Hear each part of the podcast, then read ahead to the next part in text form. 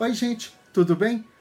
O tema de hoje aborda a grande revolução 5.0 pela qual estamos passando desde o momento em que entramos em distanciamento ou isolamento social. Outro dia eu conversava com alguns alunos de uma disciplina de semiótica, né, de um curso de design, qual eu dou aula, e a gente fazia uma análise, uma análise semântica e uma análise semiótica do discurso né, de tudo isso que está mudando, de tudo isso que está acontecendo.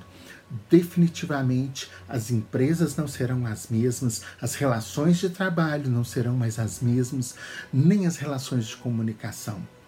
É, as empresas começam a perceber aquele empresário que antes ele tinha medo de utilizar a tecnologia, né? Ele não fazia uma reunião de vídeo, ele não utilizava um WhatsApp, ele, ele não tinha um robô para fazer um atendimento a, no site, ou que o site era simplesmente um portfólio, ou que ele não se preocupava em ter presença digital, é, ele, não, ele não se preocupava com o deslocamento que o funcionário podia ter, com distância, com o espaço, aquele empresário que antes investia em ter um edifício inteiro para chamar de seu, né? Para poder bater no peito e se orgulhar e falar: olha o espaço bacana que eu ocupo.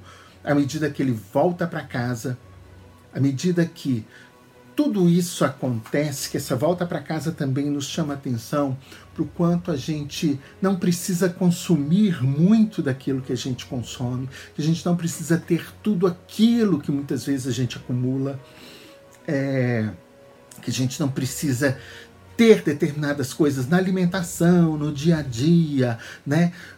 Olha só como mudam todos os parâmetros. Até mesmo, vamos pensar assim, shows, né? É, eu conheço algumas pessoas que são que estavam ali fichadas em tudo quanto é show, que queria participar, queria ir, queria estar, só para poder tirar uma selfie falar assim: fui no show tal, fui no show Y, fui no show tal é, até essa, essa coisa vai mudar, porque definitivamente depois das lives, será que o artista vai ficar indo e reunindo milhares de pessoas o tempo todo, né? Não, muitos deles vão preferir trabalhar à distância. É, vão ser remunerados da mesma forma, né?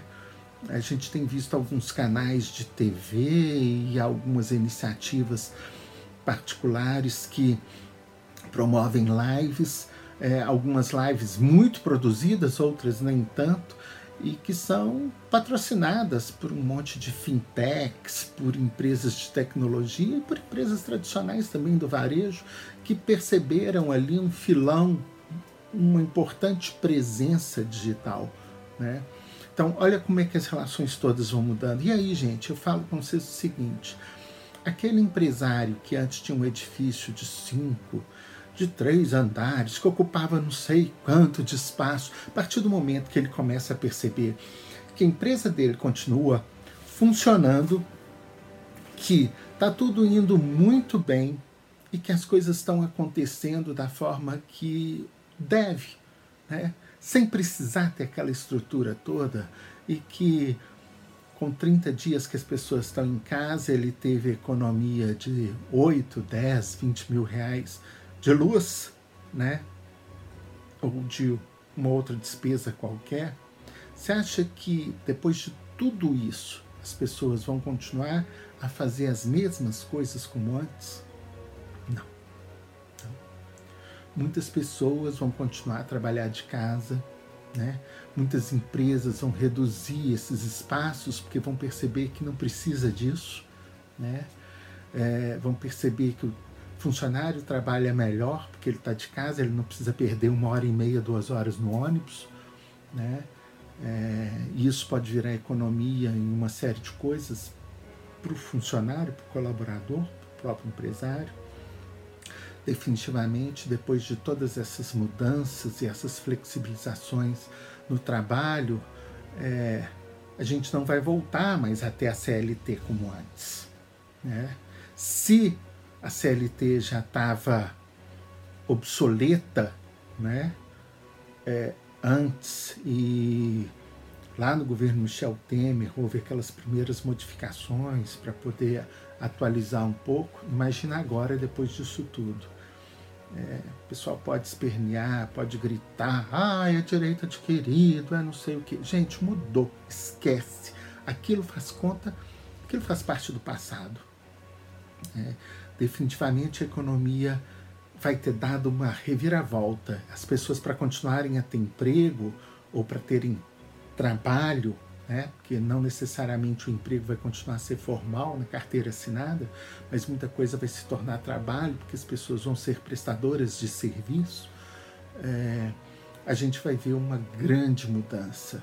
O perfil do trabalhador brasileiro já, já mudou com 11, né? 13 milhões de, de trabalhadores desempregados. É lógico né, que essa turma tá, muitos deles empreenderam, muitos deles são hoje MEI, né, a iniciativa de transformar o MEI numa série de outras categorias que antes não existiam, inclusive algumas de trabalho intelectual, não é à toa, é uma forma do governo arrecadar alguma coisa, trazer para a formalidade algumas pessoas que estavam completamente informais.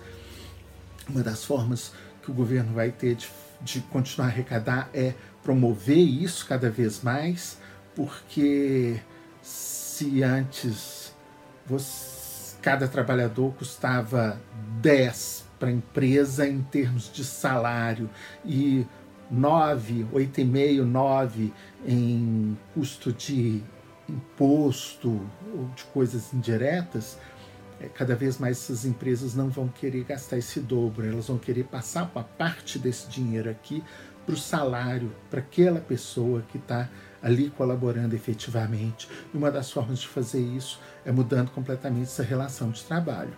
Né?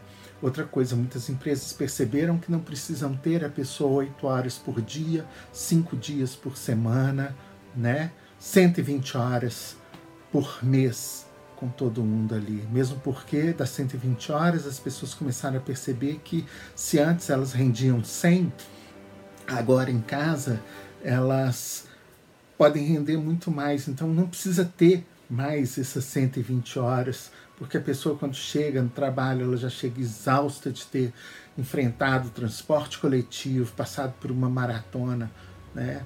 Então ela já chega desanimada, cansada.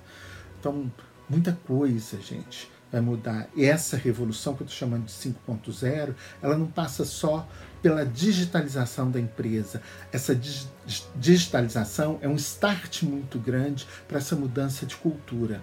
Uma cultura que definitivamente não vai voltar a ser anterior. Quando nós voltarmos, muito provavelmente, é, nós vamos ter modificações estruturais né, no mercado imobiliário, porque boa parte do, é, boa parte dos imóveis comerciais eles não, não vão mais estar ocupados né? e nem há por que continuar a ocupá-los da forma que a ocupação urbana acontecia antes. Então, muita coisa vai mudar, inclusive nesse raciocínio né, urbanístico, nesse raciocínio colaborativo. Né? As pessoas estão percebendo também que colaboração é, é uma coisa importante. Muitas empresas é, que não têm fôlego para agir sozinhas, ah, aproveitaram para se associar ou ter como parceiros pessoas, empresas interessantes.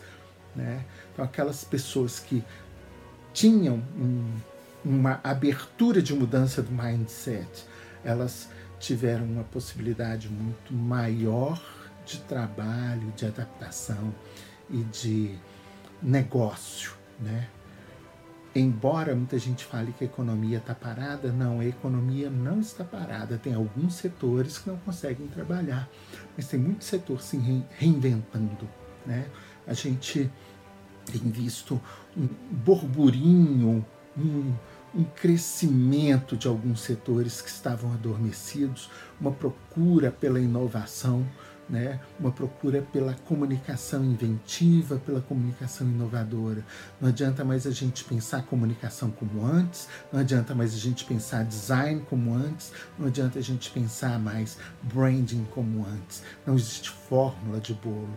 As pessoas estão cada vez mais buscando soluções smart, soluções que sejam adequadas àquela necessidade delas. Né? Então, quem souber navegar trafegar, quem tiver esse jogo de cintura vai sair muito bem, vai conseguir sobreviver. E aí, tá curtindo esse assunto de Revolução 5.0? Muita mudança num tempo tão curto, né? Olha, nós temos mais um programa abordando esse assunto, então se você gostou, compartilhe, inscreva-se aqui no canal e participe conosco de todas essas etapas. Participe, próxima semana último episódio sobre esse assunto Revolução 5.0. Até lá!